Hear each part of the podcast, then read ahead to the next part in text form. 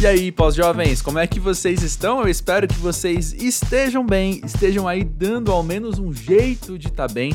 Se você está escutando esse episódio em tempo real, quando ele sai, eu espero que você esteja curtindo esse feriadão, esse carnaval 2024 ao seu modo. Seja curtir para você sair, seja ficar em casa, seja viajar, seja viajar na maionese, viajar nas suas próprias ideias com um bom livro, com um bom filme, com bons amigos, enfim. Eu espero que se você estiver escutando esse episódio no futuro, você se lembre desse feriado com carinho. Eu sei que eu vou. E de qualquer forma, eu estou muito feliz de poder trazer aqui uma companhia legal para você nestes próximos minutos. O Pós-Jovem é um espaço de conversas sinceras, é um espaço de franqueza, de honestidade, no qual a gente pode conhecer mais das pessoas por trás do trabalho delas que a gente já conhece. No caso, eu tô aqui hoje com a Gabriela, mais conhecida como Gabi, e eu acabei de me dar conta que eu não me apresentei. Se você não me conhece, muito prazer. Eu sou o André Felipe de Medeiros. Eu faço questão de fazer esse podcast sem roteiro, por isso que eu me perco, por isso que é meio confuso às vezes, mas o pós-jovem tem essa proposta de ser vida real, né? A gente tá num mundo que é tão editado, maquiado, com filtro, e é importante a gente lembrar que gente é gente e lembrar que a espontaneidade e o que é orgânico tem também o seu valor, né? Pois bem, voltando ao assunto da Gabi. Se você não conhece a Gabi, ela tá despontando como um novo nome dentro do pop brasileiro. Ela tá hoje aí preparando o seu primeiro álbum depois de já ter lançado alguns EPs. A gente vai falar bastante sobre música nesse episódio. Vocês sabem que, enfim, sou eu, adoro isso. Não foi à toa que eu comecei o Música Pra Ver há mais de 13 anos, né? Mas enfim, a Gabi tem uma jornada, uma história muito interessante, porque ela se dedicou ao trabalho como advogada por mais de uma década e deixou esse trampo de lado agora para focar na música.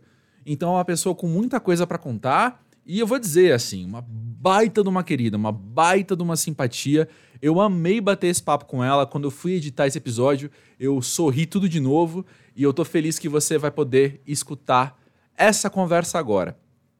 Se é a tua primeira vez aqui no Pós-Jovem, eu quero te encorajar, te convidar a dar uma olhada em quem mais já passou aqui pelo podcast. Eu tenho certeza que, assim como a Gabi, tem gente que você curte, tem gente que você é fã e tem gente que você só não é fã ainda porque não conheceu, não teve a oportunidade de conhecer. Então dá uma olhada para você sacar quem já passou por aqui. Se para você ficar mais fácil, vai no Instagram, lá nos destaques dos stories tem cada convidado por área de atuação, gente da música, gente da arte, gente do jornalismo, gente, enfim.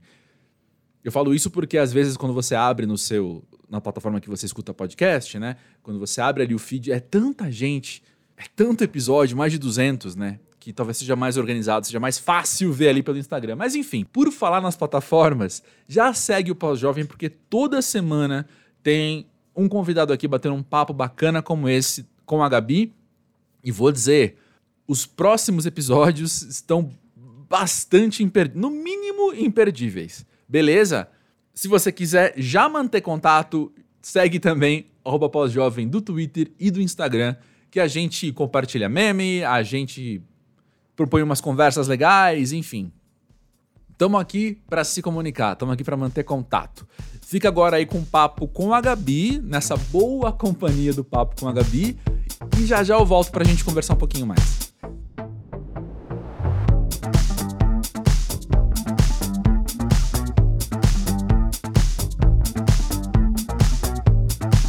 Gabi, conta pra gente, pra você, o que é ser pós-jovem? Eu acho difícil responder essa pergunta, porque eu me sinto sempre jovem, sabe?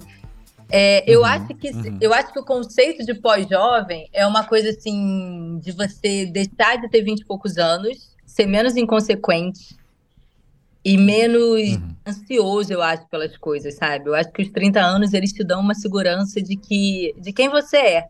Eu acho que isso é o mais importante, sabe? Da gente confiar na gente mesmo, da gente ter certeza das, das nossas decisões. Eu, eu, eu me sinto muito uhum. jovem, assim, mas eu, eu acho que talvez o pós-jovem seja exatamente isso, seja essa, essa segurança que a gente tem da vida, sabe? Uhum. Eu tô plenamente de acordo com você. Por isso que a gente não fala velho, a gente fala pós-jovem. Exatamente, né? eu acho maravilhoso. Porque tem muita coisa de Eu antes. acho que eu nunca vou ser velha, assim. É. É, é uma coisa que eu tenho da minha criação. A minha avó tem 96 anos E ela é jovem, até hoje, assim. Ela tem Instagram, ela vai pro carnaval, ela sai com as amigas dela. Maravilhoso. Ela faz tudo e ela fala assim: olha, enquanto eu tiver vida e eu tiver saúde, eu quero viver, porque é um, é um presente que eu tô tendo, né? Acordar todo dia é um presente. E é uma oportunidade da gente ser feliz, da gente curtir. É isso aí, concordo demais. Quando você fala que você aos 30 e poucos anos é mais segura de quem você é, menos ansiosa também, mas você sabe melhor o que você quer em relação a quando você tinha 20 e poucos, eu penso que a tua história, quando a gente ouve que você deixou de lado 11 anos no direito para se dedicar a ser cantora, faz mais sentido. Sim. Era a hora certa. Exatamente. Eu tenho certeza disso, porque eu sempre. Cantar, assim, sempre foi uma coisa que eu quis. Eu sempre estudei música minha vida toda, eu sempre gostei de música. Mas, assim, quando eu era mais nova, eu tinha aquela insegurança de, meu Deus, não vai dar certo, meu Deus, eu tenho vergonha, sabe? Eu tinha muita vergonha, sempre fui muito tímida, muito envergonhada. E eu vim de uma família muito tradicional. Então, hum. é, é, tinha muito essa questão de ter que fazer um, um, vestibular, de ter que cursar uma faculdade. A minha mãe achava que assim, o meu caminho seria fazer um concurso público, sabe? É, tanto que até quando eu fiz vestibular, eu tentei correr para arte de algum jeito. Assim, eu botei cinema na UF e direito, porque na época que eu fiz vestibular ainda não era unificado, né? Tinha o Enem, mas, ah. mas você tinha que fazer as provas divididas para cada faculdade, né? No então, nosso tempo era assim. No nosso tempo era assim, exatamente. Então, eu, aonde tinha alguma faculdade de arte, eu coloquei arte. Então, eu botei cinema na UF, aí as outras eu botei direito, porque era o que tinha. Que dentro do universo de humanas, porque eu sempre fui uma pessoa de 100% de humanas, era o que eu achava eu que encaixava mais comigo, porque eu era péssima de matemática, péssima de biologia, então eu era boa de história, contar história, geografia, português e literatura. Aí, enfim, fui fazer direito, passei, passei no vestibular. É, cursei direito, foi uma faculdade que eu gostei, sabe? E eu acho que o direito, de uma forma ou de outra, ele é muito ligado à arte de uma maneira que o advogado ele é um grande ator, né? Ele é um grande convencedor hum. de pessoas. Você, quando você está atuando no tribunal, você veste um personagem para defender a sua história. Então, e convencer uma outra pessoa de que você está falando a verdade. Então, é, é, um jogo de teatro uhum. aquilo ali, sabe? É um jogo de, de peças, de tabuleiro. É, e durante muito tempo, assim, eu fiquei encantada pelo universo do direito, mas eu nunca esqueci da música. Eu sempre gostei, mas eu levava meio como um hobby, sabe? Aquela coisa de, ah, vou tocar piano aqui para a família. E aí, quando eu, eu, eu fui para a área de direito autoral, eu fiz uma pós-graduação em direito autoral e comecei a trabalhar com isso, com entretenimento, com direito autoral eu voltei para música de uma outra maneira. comecei a trabalhar na indústria da música, em, prestando serviço para gravadoras, para outros artistas. E aí, sempre que tinha alguma resenha, um negócio desse assim, ah, um, um, um showzinho, sempre o pessoal falava, ah, Gabi, canta, vai cantar. E aí eu cantava. E aí as pessoas falavam assim, poxa, você canta bem, por que, que você não canta? E aí depois eu comecei a entrar em grupos de compositores, porque eu sempre escrevi muito bem, e isso foi uma bagagem que o direito me deu, sabe? Hum. Eu sempre fui muito boa com as palavras. E aí eu comecei a compor para outros artistas. E quando eu me vi, me enxerguei, eu estava completamente imersa nesse universo e eu já tinha sido picada pela, pela música, pelo bichinho da música e já estava de volta de uma maneira profissional, sabe? E eu acho que uma coisa, uma coisa importante, é, que foi uma virada de chave dos 30 para mim, é que a gente perde o medo de ser ridículo, sabe? Porque a gente. Sei. A gente já sabe, entendeu? A gente já sabe quem a gente é, o que, que a gente quer, a gente não tem mais medo de, de arriscar, sabe? De parecer bobo. E aí eu já tinha uma vida estabelecida, assim, uma vida estabilizada, e eu falei, cara, por que não? Entendeu? O que que me impede de, de viver uma coisa que eu sempre quis viver? Pode ser que dê certo, pode ser que não dê certo. Se não der certo, eu sempre vou ter a minha OAB, eu posso voltar para o ponto de onde justo, eu parti. Justo. Entendeu? Justo. Agora, eu, eu acho que o, o, sucesso ele é uma coisa muito relativa, porque para mim, sucesso é quando você está realizado. É eu ia te tá perguntar tá exatamente isso agora. Você falou, pode ser que dê certo. Eu ia perguntar, o que, que é dar certo para você? É, eu acho que dá certo quando você acorda todos os dias com energia e fala assim: caramba, eu tô indo fazer uma coisa que eu amo. Sabe? Como eu sou Olha. feliz, como a minha vida é completa. Isso porque é um privilégio. É, eu acho um privilégio, sabe? Porque o sucesso uhum. não é só você contar dinheiro, entendeu? Quantas uhum. pessoas eu conheço que, que têm, cara, uma vida financeira maravilhosa, mas a pessoa é cheia de problema de cabeça, a pessoa vive uma vida horrível, sabe? Trabalha pra caramba, vive pro trabalho, vive pro dinheiro. Eu acho que o dinheiro, ele não pode ser o seu Deus. Quando o dinheiro é o seu uhum. Deus, a sua vida gira em torno dele, você, as suas escolhas todas são pautadas em quanto dinheiro você vai receber. E isso uhum. vira uma escravidão, porque você leva isso para todas as suas relações, inclusive as suas relações pessoais, sabe? Eu conheço pessoas que só se relacionam com pessoas que têm o mesmo nível social, o mesmo dinheiro, porque são Verdade, pessoas que, que vão acompanhar nos programas que, que aquela pessoa faz e, e não pode dividir com ninguém, tem que ser uma coisa meio ali, se eu tenho dinheiro para pagar, o meu amigo também tem que ter. E aí você vai vivendo, quando você, você, você, dá, você se dá conta, assim, você está vivendo uma vida que é uma vida cheia de falsidade, sabe? Não é só falsidade de falsas amizades. É uma, é uma falsa sensação de felicidade. Uhum. Porque eu acho que a felicidade é de fato uma escolha, sabe? É uma coisa que parte de dentro da gente, é um sentimento. E ela não tá nas coisas, sabe? Ela tá no sentimento que você traz dentro de você. Porque tudo que é instável, tudo que é, é digamos, uma coisa que você pode perder de uma hora para outra, ela não pode pautar a sua vida, a sua felicidade. Entendeu? Uhum. Uhum. Então, a gente vive uma vida muito curta e muito longa ao mesmo tempo. E, e ela, ela é feita de momentos, sabe? Então, tem momentos que você Total. vai estar muito bem financeiramente, que você vai estar muito bem no seu trabalho, que você vai estar tudo bem, e tem momentos que não vai estar. E você tem que aprender a ser feliz nos, nos dois momentos, sabe? E se uhum. cercar de, de, de, de, coisas e sensações e, e, e, coisas que você faça por você, que seja muito mais interessante do que isso. Entendeu? Foi muito uhum. confuso, né? Das coisas do viajei. Não, eu entendi muito bem, eu consigo olhar por um lado um pouco paralelo também ao que você me falou, porque o, a maneira com que eu entendo isso é que a, a neurociência fala, né, que quando você expressa gratidão, você tem uma rajada de serotonina em você, assim. Uhum. Então, te faz feliz ser grato. E aí, eu acho que a felicidade, talvez esse esse olhar que você está falando eu não consigo, eu não consigo verbalizar a felicidade como uma escolha, porque eu entendo que tem vários fatores aí e tem horas que quem me dera poder escolher tá feliz, mas não tá rolando. Porém, nessas horas quando você se concentra em olhar aquilo que te faz ser grato, aquilo que você tem e, e que te dá gratidão, é aí que você encontra a felicidade, sacou? Sim. Eu acabo entendendo por esse lugar. E eu acho importante verbalizar isso, caso alguém esteja escutando aqui agora e falando, eu Sim. não tô conseguindo escolher nada. Sabe? Zero julgamentos. Eu entendo, já tive vários momentos da minha vida que eu não consigo. Quem me dera poder escolher ser feliz.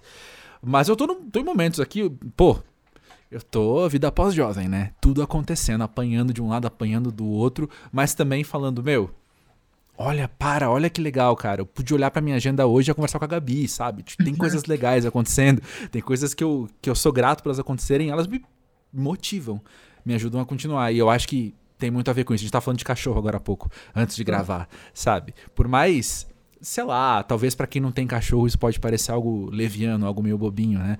Mas é isso, assim, sabe? A hora eu, ontem sentei no sofá, cansado, meu cachorro veio e se aconchegou assim no meu ombro. Pô, é isso, sou grato é isso, por esse momento aqui. Entendeu? Exatamente. E, é, e é você buscar também conexões que elevem quem você é e quem você quer ser, sabe? Que tirem o melhor de você. E pode ser um cachorro, pode ser um gato, uhum. pode ser um amigo, pode ser, enfim, é, um filme. Muitas vezes, assim, eu me pego num ah, dia que eu, que eu tô mais triste, que eu, tô, que eu não tô bem, que alguma coisa aconteceu, eu, eu ouço uma música que eu gosto, sabe? E aí você resgata ali Sim. de dentro uma sensação feliz e, e é claro que assim existem momentos de, de em questão de saúde mental que são sérios são difíceis de passar, né? Uhum. Uhum. Mas quando eu digo que a felicidade é uma escolha, eu acho que até você lutar por você é uma escolha, sabe? Porque você tem duas opções. Você pode simplesmente se deixar, se, se deixar levar por isso, ou você pode sei lá, buscar ajuda, você pode. É... Eu sei que é muito difícil, tá? É um assunto muito delicado, mas eu já tive muitas questões de saúde mental, assim, em que eu uhum. me vi é... entre uma questão, de... por exemplo, quando eu, quando eu saí do direito, Quando eu saí do uhum. direito, eu, eu, eu uma das minhas escolhas também foi porque eu não estava mais feliz nessa profissão. Então, eu tinha várias crises de ansiedade, eu estava tendo vários problemas é, que eu não me sentia mais feliz ali. Então, eu acho que ao tomar coragem por seguir pelo caminho que, que era duvidoso, mas que talvez me tirasse desse lugar de, de ansiedade, de depressão, de, de enfim, foi uma escolha, você entende? É, é, é... Total, total. É exatamente isso, assim. Eu acho que até você você assumir e você olhar para você com um olhar de eu tenho uma questão que precisa ser resolvida, já é uma escolha, sabe? Sim. Ser pós-jovem é também é saber que é só você que pode escolher por você essas coisas, né? Tá Ninguém total, vai decidir assim. por mim. É. É, e, eu acho que assim, só você é o dono da sua vida em todas as questões. Nas boas e nas uhum. ruins, sabe? Porque no uhum. fim das contas, as pessoas vão estar do seu lado para comemorar com você, mas quando você tá triste, quando você tá naquele dia horrível, é você sozinho também. Por mais que você tenha alguém que vai ali te fazer um carinho, você vai passar por isso sozinho, sabe? Então, uhum. as nossas escolhas e os nossos sonhos são as, as, as, coisas mais nossas que a gente pode ter, sabe? então. Total. É isso que eu acredito. Total. Tem uma pergunta sobre escolhas para você. eu fiquei curioso, assim. Antes de gravar com alguém, antes de bater um papo com alguém que eu nunca conversei, tem um momento que chama Faz de Conta. Porque eu fico ouvindo tua música, eu fico lendo matéria sobre você e pensando, ela deve ter pensado tal coisa, ela deve ter feito isso, né? A gente vai bolando na cabeça umas narrativas. E uma narrativa que eu não soube responder, e eu queria te perguntar, é. Quando você escolheu cair na música, por que foi música pop? Então, estar na música pop hoje foi um processo, tá? Hum. Apesar de sempre ter sido o que eu queria fazer, porque sempre foi o tipo de música que eu consumi. Eu consumo música uhum. pop o tempo inteiro. Eu sempre me vi uhum. nesse lugar. Só que Eu gosto muito de música pop, eu ouço bastante música pop também. Exatamente. Só que assim, para mim foi uma construção porque eu tinha uma profissão completamente formal e até eu me entender como artista, e como uma artista mais livre, que, que pode fazer uma música mais sexy, usar uma roupa mais sexy, foi um processo que eu precisei passar. Né? Eu estava acostumada a andar de terninho no fórum, é, usar óculos, cabelo, cabelo amarrado, sabe? Então, quando eu, eu falei assim, tá, agora eu vou cantar, agora eu vou ser artista. Quer dizer, primeiro a gente nunca se enxerga como artista, né? A gente fala assim, tá, agora eu vou cantar, eu vou ver qual é. Mas aí, uhum. o que, que eu vou colocar no meu Instagram? Porque não tem condição, por exemplo, é, sei lá, 23 e 59, eu tô lá de terninho de óculos, meia-noite eu tô rebolando de biquíni no Instagram. As pessoas vão falar, essa garota pirou. o que tá acontecendo uhum. com ela? Ela tá surtada. Então eu falei assim, cara, eu acho que tem que ser uma música que tenha mais a ver com esse processo de transição. Então eu comecei lançando um pop leve, uma MPB, uma coisa que, que as pessoas começassem a entender que eu tava fazendo uma curva diferente ali na minha vida, sabe? Uhum, eu tô saindo uhum. do direito, eu tô tocando um violão, eu tô tocando piano, eu tô cantando. E aí foi isso, enfim. Aí eu, eu comecei lançando um pop leve, eu comecei a entender o que que era aquilo, a entender como era o game também da indústria musical, sabe? E uhum. você demora um tempo para você entender. E aí, e aí você ir se entendendo como um artista. A partir do momento que você uhum. tem uma equipe na sua frente, que sabe, que tá trabalhando para você, que tem um planejamento, você fala assim, caramba, meu Deus, agora é de verdade, né? Então vamos. e aí, conforme eu fui lançando minhas músicas, eu fui ficando mais à vontade, sabe? Para chegar nesse lugar onde eu tô hoje, assim. Hoje eu acho que eu tô no lugar mais confortável da minha carreira, da minha persona, da minha personalidade, é, da pessoa que eu quero ser. Eu sempre fui, assim, é, meio empoderada mesmo, assim, até no direito, sabe? Eu sempre fui aquela mulher de falar, eu vou resolver entendeu? Uhum. Eu vou fazer, eu faço tudo. Eu me lembro quando tiveram as, as, aquelas manifestações de 2013, 2014, uhum. da, coisa uhum. da Copa, você lembra que tiveram umas manifestações enormes? Lembro, inesquecível. Eu era do grupo de advogados que ia na frente do pelotão é, das, dos manifestantes para ajudar aquelas pessoas. Então, assim, eu, eu tomei Uau. spray de pimenta na cara, eu tomei é, cacetete. E eu ia, e quando alguém ia preso, algum manifestante, eu ia para a delegacia para liberar essa pessoa. Então, assim, eu sempre fui meio maluca, sabe? Eu sempre fui de bater no peito. E aí, quando eu comecei a fazer música, eu falei assim, cara, eu preciso colocar isso na minha música. Eu preciso que as pessoas entendam quem é a Gabriela, quem é a Gabi, sabe? quem eu sou de verdade. Então eu preciso fazer uma música mais forte, eu preciso fazer uma música é, é, que inspire as pessoas. E aí foi todo esse. Mas, mas eu, eu ainda não me entendia muito como artista, entendeu? E aí foi esse movimento devagar até o lugar que eu tô agora. Aí o lugar que eu tô agora, uhum. agora ninguém me segura, agora é daqui para cima. é, ainda sobre esse lugar que você tá agora e esse lugar ser pop. Me chama muito a atenção, e aqui talvez eu esteja com, usando o chapéu do crítico cultural também, do repórter de música também. Mas me chama muito a atenção como tem uma, uma confluência de elementos na tua música, assim. Ela não é só o, sei lá, um pop genérico, vai, vou falar assim. Sim. Você tá colocando um popzão no mundo, mas, pô, você tem um EP chamado Maghreb Latino, sabe? Quando eu vou ouvir, ele é musicalmente esse título, sabe? Sim. Ele tem esses elementos, tem essa ginga aí que é transatlântica, assim, né? Sim, sim. De onde vem essa tua, não sei, intenção, vontade, desejo, predileção então, por reunir esses sons diferentes? É, eu, tenho, eu, eu, eu tenho muita vontade de... Eu sou uma pessoa muito ligada à minha, à minha ancestralidade sabe? Eu sou, eu sou uhum. neta de libaneses. E, a, uhum. e toda a minha, a minha família, assim, as pessoas, os meus ancestrais que vieram antes de mim, vieram do Oriente Médio e da região do Maghreb, que é a África Árabe, né?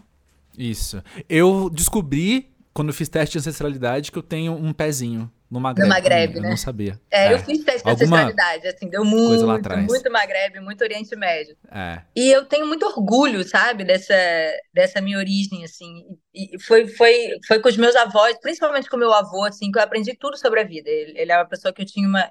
Ele já é falecido, mas era a pessoa com quem eu tive mais conexão na minha família, é, que me criou, que me passou valores, é, e ele tinha muito orgulho de ser árabe e ele me contava muitas histórias da nossa terra. É um povo muito antigo, é um povo uhum. muito muito sábio que inventou muitas coisas e, e que uhum. culturalmente é muito rico. A cultura árabe assim é uma coisa é, é um universo, sabe? Sim. E, aí, e a gastronomia é uma das melhores do mundo. Ai, tudo é maravilhoso. É maravilhoso, assim. Eu sou muito apaixonada. E aí eu resolvi trazer isso para minha música. Eu falei assim, cara, eu quero botar a minha identidade no que eu tô fazendo. E a minha identidade é uhum. essa, não tem como eu fugir desse lugar, sabe? Porém, ao mesmo tempo, eu hoje em dia sou uma mulher latina. Então, uhum. é, eu gosto de música latina, eu gosto de reggaeton, eu gosto de música baiana demais, assim, eu sou apaixonada pela Bahia.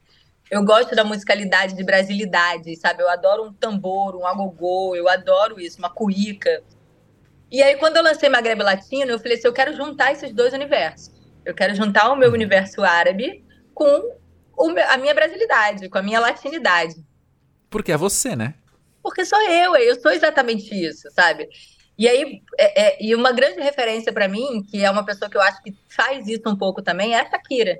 A Shakira, ela é exatamente Perfeito. a mesma história. Ela tem uma, ela tem uma ancestralidade árabe latina, é. e muito latina. Então, ela é, ela é uma greve latina, que nem eu, sabe? Nós somos. Ela é uma grande referência para mim, assim. Eu... E aí eu falei, cara, eu quero fazer isso, é isso que eu quero, isso é a minha verdade. Eu acho que dentro da música, você tem que imprimir a sua verdade. Não adianta você uhum. querer fazer o que todo mundo tá fazendo, ou você querer fazer o que tá bombando, sabe? Porque uhum. o público sente isso. Quando as pessoas não veem verdade Total. no teu trabalho, as pessoas não acreditam naquilo ali e, e não vai para frente, sabe? Uhum. Por mais que não seja um estilo de música que esteja nos charts hoje, eu vou fazer o que eu acredito, sabe? E eu quero que claro, as pessoas que sim. gostem de mim, gostem de mim pela minha verdade, pelo que eu sou e pelo que de fato é o que eu tô fazendo. Não adianta nada, por exemplo, eu sou cres... nascida na Tijuca, nascida e crescida no Rio de Janeiro a vida inteira, vou pegar uma viola e vou cantar porta e vou fazer sertanejo porque é o que dá dinheiro. Não existe isso, sabe? Nunca pisei Exato. numa fazenda em Goiás, não sei nem, sabe? Nunca, nunca toquei um gado. Não tem nada a ver, entendeu? Sim. Não, faz pleno sentido. Eu já eu não lembro se já falei isso aqui no pós-jovem em algum momento. Algo me diz que sim. Duzentos e poucos episódios a gente começa né, a ficar meio, meio confuso. Mas eu, no meu trabalho no Música Pra Ver, por exemplo, isso é algo que eu repito muito com os músicos que eu converso. Porque eu acho que tem dois elementos que são os que eu olho primeiro quando alguém chega para mim e fala: ouve esse som ouve esse disco para fazer uma entrevista ou para avaliar se vai sair no site, assim. Eu acho que, num primeiro lugar, tá originalidade e muito em paralelo tá identidade. Eu acho que isso fala até mais alto do que a qualidade muitas vezes. Não tô falando de gente que não, não faz direitinho. Tem que fazer, é, é o mínimo que você já nem olha. Já tem que estar. Tá, né, o mínimo aceitável tá lá impresso. Mas assim, a tua música me fala quem é você e é algo que eu falo com o coração na mão às vezes, mas eu tenho que falar pro músico, eu tenho que falar, eu ouvi teu disco, eu não sei quem você é. Sabe? Sim. Porque era genérico, era bem feito, era bem gravado, era bem composto, mas era qualquer coisa. Se é pra ouvir qualquer coisa, eu prefiro qualquer coisa melhor que a tua, sabe? Não, é, é, porque isso que você está falando é uma coisa muito que o trap vem mostrar pra gente, né? O trap e o funk, que são músicas Boa. que às vezes vêm de estúdios que não tem aquela qualidade do Grammy, mas é, uhum. é, uma música super original, que fala a história daquela pessoa que está gravando aquilo ali. Então, e, e, é por isso que faz tanto Perfeito. sucesso, sabe? Porque ela, ela tem um discurso, sim. ela conta uma história verdadeira. Muito mais do que um uhum. álbum lindo, maravilhoso, que você gravou em Dolby Atmos, no melhor estúdio de São Paulo, mas que não tem nada a ver com você, que não, sabe? Que não imprime nada, é, é igual a todos os outros. Pelo menos é a minha Exatamente. opinião. Exatamente. Não, eu vejo muito parecido com você. E aí, nisso também que a gente tá falando, tem uma questão de geografia que eu acho sempre muito interessante, assim. Porque eu vou dar dois exemplos do pop brasileiro aqui, jogar na mesa, assim, que eu acho que é onde eu encontro essa excelência, por exemplo. Quando eu olho pra Duda Beat e quando eu olho pra Marina Senna do primeiro disco dela. Sim. Sabe? São dois são dois trabalhos, a Duda na discografia dela, mas assim, são dois trabalhos que eles são incrivelmente brasileiros, cheios da originalidade, da identidade, mas eles são também contemporâneos, sabe? Eles não se prestam a ser apenas tradicionais. Pelo contrário, a gente tá falando de duas cantoras pop. E o pop, eu acho que a, a palavra pop tá nos, numa das suas qualidades subentendidas é o contemporâneo, né? É o hoje, é o agora. Então, quando eu vejo eu usei as duas como exemplo de, de que elas me ajudaram a entender isso, né? Por isso que eu citei as duas também. E quando eu vejo artistas como você colocando essa identidade, então, e falando, é, eu não sou só magrebe, eu sou latina também, sabe?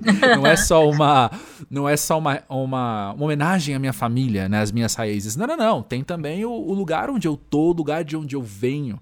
Sim. Né? Esse trânsito é importante estar na música também.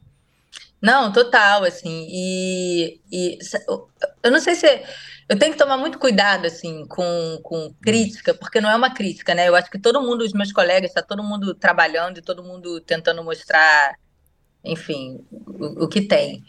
Mas eu tenho uma questão que é o seguinte: eu acho o, o Brasil ele é tão rico culturalmente, uhum. e, e o que eu vejo muito das novas gerações que vêm depois de mim é, é que as pessoas estão americanizando muito a música brasileira. E isso é uma coisa que me incomoda um pouco, sabe? Uhum, eu acho tão sim. importante a gente tentar resgatar as coisas que a gente tem aqui, assim. É, eu, por exemplo, eu, eu, bebo numa fonte que sempre me alimenta muito, que é a Bahia, assim. Eu sempre vou muito para Bahia. Uhum. Eu, eu, eu acho que sempre tem muita coisa original ali, sempre tem muita coisa brasileira. É, e eu gosto muito de, de trazer isso para mim, porque isso me lembra o quanto eu sou brasileira, sabe? O quanto eu hum. gosto disso. E o quanto a nossa música é rica em instrumento, eu gosto daquela banda grande, sabe? De, de do orgânico, eu gosto disso. E eu acho que isso é o que o Brasil tem de melhor. Quando a gente viaja lá para fora, nossa, como a gente vê o quanto os nossos músicos são valorizados. Assim, em Portugal só, canta, só toca música brasileira. Na França, na Alemanha. E aqui dentro a gente só fica olhando lá para fora para buscar as referências para fazer é, é, música aqui. E eu acho que. É, gente... é o olhar do colonizado mesmo, não adianta. Né? Exatamente. Né? Eu, eu, acho que se, não, se a gente não, não encoraja esse olhar. Opa! Se a gente não encoraja esse olhar decolonial das pessoas mesmo, de virar e falar: seguinte, você passou por, assim como eu, você passou por um processo de colonização, no qual você sempre vai olhar para uma metrópole falando aquilo que eu aspiro ser. Enquanto você não se desprender disso, você vai continuar fazendo isso. Né? Então o artista que chega. E você imagina quanta banda chega para mim cantando em inglês, por exemplo? Eu falo, moleque, você nunca saiu é. do teu bairro direito, sabe? Por que, você tá cantando em outro idioma? É. É bizarro. E sim, existe uma coisa que é, é, é, é, Eu acho que é até uma questão comercial mesmo, que as pessoas têm que entender, assim. Gringo não quer ouvir brasileiro cantando inglês. né? Exato, exato. Não adianta, você ouviria um gringo cantando em português? Você não ouviria sabe? Cheio de sotaque, cheio de, de problema de, de, dicção, você não ouviria. Você não... É igual aquele MC gringo que tinha aí, que virou até meme. Não sei se você chegou a pegar isso aqui no Rio. Não lembro. Não, Nossa, lançaram um MC lembro. gringo, acho que era um alemão que falava tudo esquisito, sabe? É... mas as pessoas não vão consumir. É, é, é muito. Ah, eu não sei, assim, é muito. É piada pronta mesmo, vai, vai ser é. consumido não como música, mas como meme, como você falou. É Exatamente, assim, a gente vê, por exemplo, o exemplo da Anitta que é a nossa maior, a nossa maior expoência hoje aqui dentro do Brasil. Ela está passando uhum. perrengue para conseguir conquistar o mercado internacional, entendeu? Não está sendo. Uhum. Não é assim de uma hora para outra você vai estourar lá fora. É um caminho completamente diferente, diferente e novo. E aí você quer uhum. cantar em inglês para o brasileiro. O brasileiro também não quer ouvir você cantando em inglês. O brasileiro quer ouvir o gringo cantando em inglês. Assim como o gringo está lá fora, ele quer ouvir, entendeu? É uma coisa a gente acabou de falar da autenticidade, a gente acabou de falar do quem é você na música. Exatamente. E se eu tô esforçando ser outra pessoa, já não sou eu, já não quero te ouvir, meu. Pra mim é uma coisa que não se fala muito, sabe? É, e, e, e, e, essa coisa de, até do que você falou, de ah, a gente buscar sempre a metrópole, o grande. Eu acho que existe tanta beleza em ser pequeno também, sabe? Em ser regional. Olha. Em ser. Eu, eu acho que existe muita beleza nisso, sabe? Em você e, e, quando você faz uma coisa regional bem feita, você ganha o mundo. Você vê o exemplo da Joelma, por uhum. exemplo. Era uma cantora Olha. do Pará, sabe? Que é uma, um, uma região do Brasil que é esquecida até por nós mesmos brasileiros, e a mulher estourou, a mulher é maravilhosa, sabe? Muito é, pelo contrário, perfeito. ela trouxe a cultura do norte para todo mundo conhecer, para quem não conhecia. É, muita gente não sabia o que era um tacacá, eu não sabia. Exatamente, eu também não sabia. Eu fui pesquisar, eu fui é, uma sopa, um negócio, eu já tô com vontade de tomar um tacacá. Aí, pra saber ó. como é que é. Mas eu tocou num ponto muito interessante, que é isso, assim, né? Ah, a Anitta tá passando perrengue pra estourar lá fora. Beleza, mas a gente tem que estourar lá fora? É.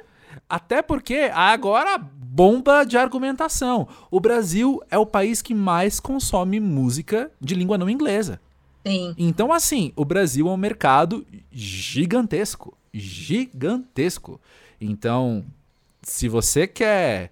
É, é, acho que não é nem questão de ser pequeno ou buscar ser pequeno, concordo contigo na beleza de ser pequeno, mas falando de Brasil, pequeno, eu acho que não, não cabe, sabe? É.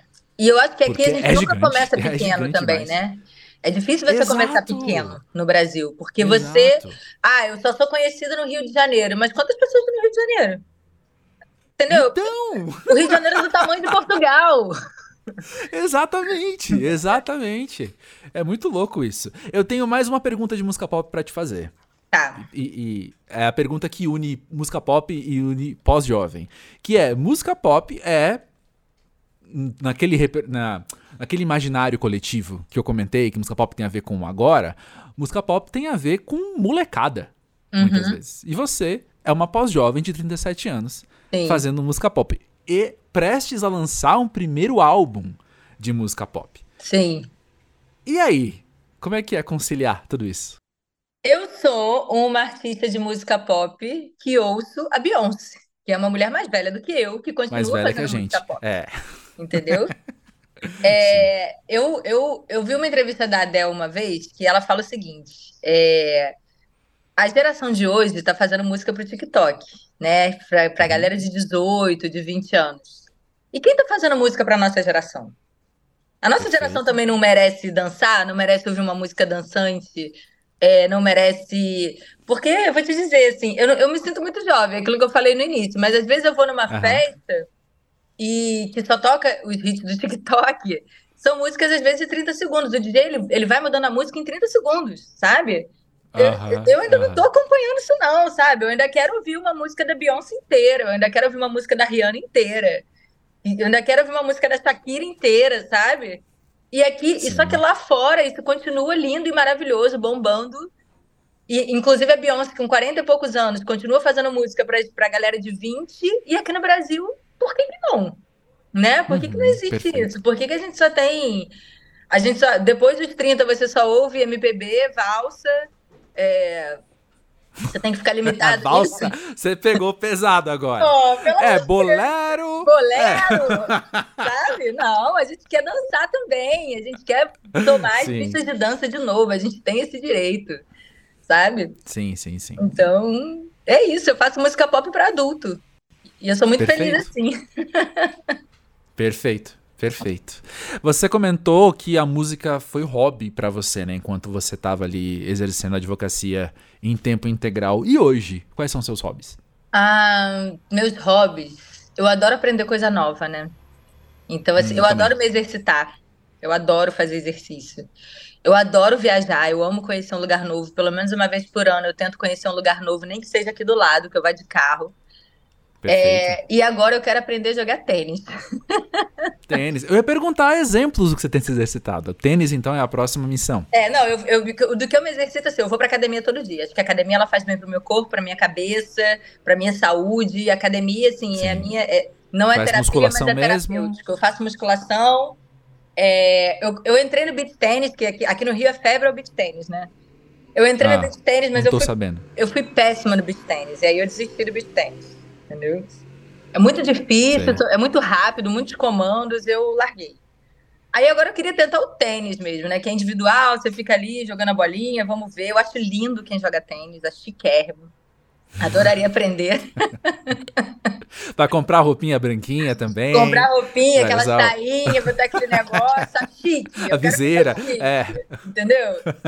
Tô doida pra aprender a jogar Sim. tênis. É isso que eu quero fazer agora. Sim. Não, é legal que você falou que academia não é terapia, mas é terapêutico. E é isso aí mesmo. É isso aí mesmo. Neurociência, a medicina vão explicar pra gente é, que é. Total que é pra mim, assim. Tanto nos dias bons quanto nos dias ruins. Assim. Eu vou pra academia, eu sempre saio melhor. É bom porque você fica ali uhum. malhando, ouvindo música, você não pensa nos seus problemas, você tá ali fazendo força, tá correndo, você tá botando endorfina para jogo, sabe? Então, Exato. É, é isso, assim, para mim, se eu pudesse, eu ia absolutamente todos os dias, até sábado e domingo. Boa. Eu não, não compartilho da mesma. Como é que fala? Da, desse mesmo sentimento, exatamente igual. Mas cinco vezes por semana eu tô lá. Cinco vezes por semana, assim. Agora até tá sábado e domingo. Maravilhoso. Peraí. Tá maravilhoso. Peraí, peraí, peraí. Sábado e domingo não. Sábado e domingo deixa eu dormir um pouquinho, um pouquinho mais, por favor. Mas olha só pensando em letra de música também, ou já acho que vale a pena até englobar outras coisas aí, Gabi. Mas vamos ter letra de música em mente porque eu vou falar agora, tá bom? Tá. Mas quanto mais pessoas te conhecem, agora mesmo tem gente que é ouvinte do pós-jovem não te conhecia e agora tá te conhecendo e falando, pô, legal a Gabi, eu quero escutar agora a música dela, né? Sendo cada vez mais escutada, não só musicalmente falando, mas no que você diz, no que você transmite, no que você canta, e sendo pós-jovem, não sendo uma menina de 18 anos que vai falar, ah, qualquer coisa na minha música só pra rimar e colocar no mundo porque eu quero, eu quero ser a Ariana Grande, sei lá. É, Ariana Grande ainda é uma referência de pop novinha, mas acho que ela já deve ter uns 30 anos também, né? É, Fecha parênteses. E eu acho que a galera, a galera, a gente é pós-jovem, a galera pré-jovem já nem ouve mais a Ariana Grande, acho que eles estão ouvindo Exato. Então já quer. Exato. Outra coisa assim, entendeu? Pode ser, pode ser, você tem total razão. Mas o que eu queria te perguntar no fim das contas é, né? O que, que você quer falar? O que, que você quer que a gente escute de você? Então, é, eu acho que a minha música, ela é uma música muito feminina. E quando eu falo hum. feminina, eu não falo só para mulheres, eu falo para todas as pessoas que têm alma feminina, assim. Eu, hoje em dia eu, eu me vejo muito acolhida pelo público LGBTQIA+, também. É um público que me dá muito suporte que está sempre comigo. É, então, a minha música, ela fala sobre o poder feminino. É exatamente o que eu quero falar nas minhas letras. É, eu sou uma mulher que vim de uma geração que ainda transicionou é, sobre a mulher submissa e a mulher empoderada, sabe? Uhum. Meus pais, por exemplo, são da época da, da ditadura, assim, eram outros tempos, sabe? Total, total. É, uhum. Então, eu acho que esse é o recado que eu preciso dar e que eu sempre dei, inclusive, em, até enquanto advogada. Assim, eu fazia muitas palestras sobre violência doméstica, sobre hum. direito da mulher, e eu tento trazer isso para minha música de uma forma mais leve, sabe? Porque às hum. vezes a gente só precisa de ouvir alguma coisa que empodere a gente, que dê, que dê, que inspire a gente, sabe? Pra gente, até pra autoestima mesmo, pra você se sentir bonita. Eu sou uma mulher que eu falo muito de beleza nas minhas redes sociais. Mas é, é, não é porque eu me acho bonita, assim, eu me acho muito bonita, eu tenho uma autoestima tá em dia. Mas eu acho que é porque talvez a gente precise ouvir isso, a gente precisa olhar pra gente e falar assim, cara, eu tô bonita, eu tô saudável, eu tenho uma vida pela frente, sabe? Eu, eu mereço um uhum. relacionamento que me valorize, eu sou uma pessoa muito legal, eu sou inteligente, entendeu? Eu sou é, eu sou sexy, sabe? Independente de você ter 15, de você ter 20, de você ter 40, 50, 60, 80. Entendeu? Total. É, uhum. é, e eu acho que é isso que eu quero passar para as pessoas, sabe? E principalmente para as mulheres que me ouvem, assim. E para os homens também, que ouçam aquilo ali e falam assim: eu quero uma mulher igual a essa, sabe? Porque a uhum. moda agora é ser poderosa. É isso que está na moda. Então, e os homens que lidem com isso, os homens que lutem. Inclusive, eu que sou mãe de dois meninos, é uma uhum. preocupação que eu tenho, assim, é, e eu falo isso muito para eles, eles até riem, porque eles são pequenininhos, mas eles já entendem. Eu falo assim, meus filhos, eu tenho que criar homens do século XXI. Então, os homens do século XXI, eles lavam a própria louça, eles arrumam a cama, Sim. eles tratam Sim. bem uma mulher, entendeu? Sim. Eles têm que estar preparados para as mulheres do século XXI, porque quando eles forem adultos e eles forem namorar, o, o, game vai ser diferente. Não vai ser uhum. como é hoje, sabe? As meninas estão com outra né? cabeça, ou como foi ontem, ou como foi há 10 anos atrás. Entendeu? É, exato. É muito pouco tempo, assim. É, é, eu, às vezes eu converso com as minhas amigas, assim, de infância, e eu vejo o quanto o mundo mudou desde que a gente se tornou adulta para hoje, sabe? Sei lá, a gente se tornou adulta com 18 uhum. anos. Em, em 20 anos, assim, como as coisas são diferentes. E eu fico feliz por isso. Uhum. Sabe? O quanto hoje em dia as pessoas não têm mais vergonha de assumir quem elas são, é, uhum. não tem mais vergonha de ir em luta da, da sua felicidade, seja em questão de gênero, é, seja em, em, qualquer tipo de questão, e eu, e eu, vou, ser, eu vou sempre proteger isso, sabe? Porque eu acho que não existe nada mais valioso do que você ter o direito de ser quem você é, sabe? Uhum. Sem sentir vergonha, sem sentir preconceito, Afinal de contas, assim, Deus deu uma vida para cada um, para você cuidar da sua vida, para que você seja dono uhum. do seu uhum. destino. Eu não tenho direito nenhum. E para viver, né? Para viver. Eu, como indivíduo, não tenho direito nenhum de interferir nas escolhas e na caminhada do outro indivíduo, a não ser que seja para melhorar. Mas, assim, para criticar, uhum. para piorar, isso não existe. Isso não. não... Para mim, não entra na minha cabeça, nunca vai entrar. Sabe? E mesmo melhorar, a gente só pode oferecer. Né? A gente exatamente, só pode falar, ó, oh, tem uma dica. Exatamente. Tem uma recomendação. E o melhorar na minha cabeça é assim, é, é na questão de evoluir mesmo, sabe? De, de ser uma pessoa uhum. melhor dentro daquela pessoa que ela, que ela já é. Porque eu acho que todos nós Perfeito. estamos em evolução. Né? Todo mundo. Perfeito. A gente acorda todos os dias querendo ser melhor do que ontem. Sabe? E a gente tá aqui justamente por causa disso. Vamos trocar, vamos trocar. Me conta um pouquinho mais, me conta um pouquinho mais. Mas a gente não tem poder de decisão, de controle, né? A gente só oferece. De a gente só fala, ó, Tá aqui uma dica. tá aqui uma perspectiva. A é. gente não tem poder de nada sobre o outro. E, e, e é importante, assim, e que, as que as próximas gerações elas venham de fato mais antenadas, sabe? Não adianta hoje em dia você ter um uhum. filho, você criar o seu filho para ele ser um machão dos anos 20. Essa criança vai sofrer. Ah, pelo amor, né? Entendeu? Sim. Essa criança sim. vai sofrer e vai sofrer para se adaptar ao novo mundo que ele vai enxergar pela frente sabe? Então, Sim. a gente tem que ter consciência disso.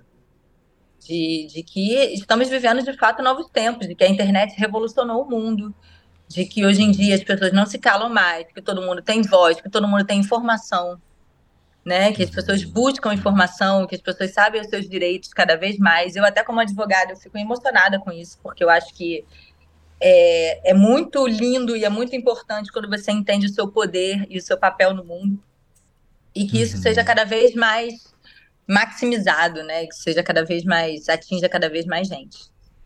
Maravilhoso. Sempre que alguém fala isso assim de ah, eu tô criando meus filhos pensando nisso, eu lembro de um um filósofo, eu acho, que eu escutei num podcast. Eu não lembro nem o nome dele. Foi alguém que eu escutei. Eu, eu escuto podcast todo dia, praticamente, assim, o dia inteiro, né? Aí ele falou que nada muda mais o mundo do que ter filhos. Total. Eu sou outra pessoa completamente é. diferente. E o mundo também, por consequência, então, vai ser diferente. Exatamente, porque quando você tem filho, você quer que o seu filho olhe para você como se você fosse a melhor pessoa do mundo, sabe? Hum. E aí, por mais que você tenha milhões de erros, você se esforça em ser a melhor pessoa do mundo, sabe? E, e mostrar o mundo hum. para eles de uma maneira é, mais bonita, eu acho, sabe? E aí você começa a enxergar o mundo de uma maneira mais bonita. E aí você se uhum. cura de tanta coisa que tem dentro de você que você nem sabe, sabe? É assim, é, quando meus filhos eram bebês, assim, é, todas as primeiras coisas que a gente foi fazer juntos, a primeira vez que você leva um bebê pra praia, você olha pra praia, uhum. você fala assim, sabe? Tipo, é como se você estivesse vendo aquilo tudo de novo pela primeira vez, só que pelo olhar de uma pessoa que acabou de chegar no mundo, que não conhece nada, que nunca tinha pisado na areia, que nunca tinha uhum. botado a mão na água, sabe? É, é, tão bonito assim, você vê os olhos pelo, pelo olhar, você vê o mundo pelos olhos de uma criança e faz tudo ficar mais bonito e aí você quer. Eu acho inclusive que os meus filhos eles têm um papel muito grande na minha vida assim, nessa questão de eu ter escolhido a música, sabe? Hum, Porque eu me lembro uhum. quando eles eram bebês, assim, que eu tocava piano aqui em casa para eles, eles me olhavam assim, como se eu fosse uma deusa. e eu falava que assim, lindo, caramba! eu tô me sentindo tão poderosa, sabe? Que, que isso me dá tanta sim, coragem. Sim. E o meu filho mais velho, ele é muito artista também. Ele também quer cantar, ele quer ser artista. E ele fala que ele uhum. quer ser artista porque eu sou artista sabe? E ele começou, é tão bonito isso, sabe? E aí ele começou a se encantar pela música de um jeito que assim, e ele falava para mim assim, mamãe, você arrasa. e eu ficava Ah, assim, que lindo. ah, é tão lindo assim, então realmente muda a gente de uma maneira assim. Eu acho que quem tem filho não se modifica de alguma maneira porque já apodreceu, apodreceu por dentro, porque não tem como você não, não se modificar sabe? Faz sentido, faz sentido. Só não cresce quem tá morto, né? Então, Exato. você tá vivo, você continua crescendo. É, e tem também aí, quando você falou de você fazer a escolha pela música pensando neles também, eu acho que é porque também você está mostrando para eles, eu posso estar errado, mas do lado de fora, eu entendo que você está ensinando eles que é possível mudar. Exatamente. E que é importante, relevante você ir atrás do que você quer, né? É exatamente isso. Era uma coisa que eu sempre pensava. Eu falava assim: caramba, como é que eu vou ensinar os meus filhos que eles têm que correr atrás dos sonhos deles e das coisas que eles querem na vida se eu não fiz isso por mim? Sabe? Como? É, é a mesma coisa que você querer dizer para o seu filho que ele tem que ter um casamento saudável e você tem um, um casamento péssimo dentro de casa. Ele vai crescer vendo. Uhum. A criança, ela, ela, ela, ela, ela cresce pelo exemplo. Ela, ela segue o exemplo, uhum. não é a palavra entendeu? Uhum. E, e, são os exemplos que você dá, assim, eu... Uma coisa que eu adoro é quando eu faço um show grande, assim, e aí eu levo meus filhos uhum. e hum. coloco eles na coxia. Nossa, uhum. mas eles, eles ficam tão felizes, assim, é tão bonitinho. Eu fiz um show na Copa, eu abri, eu, eu participei de um festival que eu abri o show da Anitta, na Copa uhum. de, do Catar, né? E aí eu levei eles para assistir. Primeiro que eles eram fãs da Anitta, eu falei assim, bom, vou arrumar uma faixinha para eles no camarim, que eu, eu ia dividir o camarim com ela, tava no camarim do lado. Sim. E aí, segundo que tinha uma multidão, assim, aí quando eles olharam aquela multidão, quando a gente chegou em casa, eles falaram assim, mamãe, quanta gente que foi lá te ver, que não sei o quê, meu filho.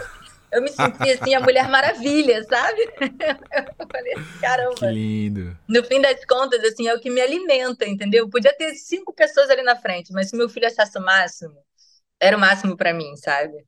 Então é isso uhum. que, eles, que, eu, que eu quero que eles levem para a vida, assim, essa coisa de essa paixão pela vida. Eu sou uma pessoa muito apaixonada pela vida. Eu acordo todos os dias querendo ganhar o mundo, sabe? E é, é, é esse uhum. entusiasmo que eu quero que eles levem para a vida deles, sabe?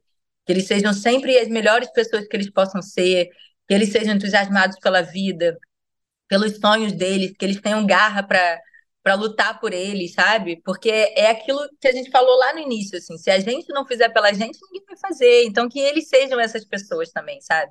Que queiram fazer por eles. Uhum. Excelente, maravilhoso, Gabi. Quanta coisa pra gente conversar. Eu fiz questão, eu toquei no assunto do primeiro álbum, mas eu fiz questão de não perguntar mais sobre ele, hum. porque eu acho que vai ser mais legal a gente falar só sobre ele no Música Pra Ver na hora certa. Vamos fazer então, isso. Então acho que hoje Vamos fazer isso. Então hoje a gente fala da Gabi e depois a gente fala do disco propriamente dito lá. Mas por hoje, então, valeu demais pelo papo. Que bom, que prazer poder te conhecer. Obrigada. Obrigado por estar aqui no Pós-Jovem sendo você. Obrigada, muito obrigada. Eu adorei também, adorei o papo. E já estou ansiosa para a gente falar depois de novo sobre o álbum. Assim que ele já tiver um pouquinho mais no forno, a gente fala de novo. Fechado, tá marcado. Obrigada, viu? Um beijo grande.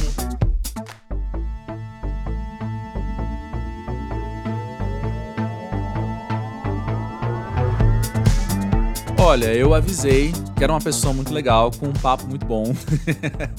que bom que a gente pode ter acesso a gente legal. Que bom que é a gente ser lembrado que ainda tem gente legal no mundo pra gente conhecer, sabe? Não sei você, mas às vezes eu tenho essa sensação de que, sei lá, tem tanta gente negativa, entre aspas, olha o eufemismo, né? Tanta gente que eu não queria ter contato falando tão alto ao nosso redor, né? que é muito bom quando a gente pode, então, ter acesso a alguém como a Gabi e falar: olha aí, alguém legal, que bom que tem gente legal ainda nesse mundo. Me faz muito bem e eu espero que esteja fazendo bem para você também. E antes de encerrar o episódio, eu e a Serra Elétrica da construção aqui do lado queremos só trazer para você uma outra ideia, assim, também que eu acho importante a gente pontuar, de um detalhe que surgiu aí no meio desse episódio, que eu acho que é um raciocínio que vale a pena ser formulado né, que é quando a gente conversa sobre ir à academia como terapia. E eu quero trazer a ideia, gente, eu sou um cara da comunicação, eu sou escritor, as palavras para mim têm um, um, sentido, um valor muito importante. Por isso que eu acho bom a gente verbalizar. Ah, parou a serra por segundos. Vamos aproveitar. Eu acho importante a gente trazer essas ideias do, do significado das palavras e da escolha que a gente faz delas, né? Quando a gente fala é, então, que fazer academia é terapia. Eu quero propor a ideia da gente pensar que fazer academia é terapêutico. Por quê?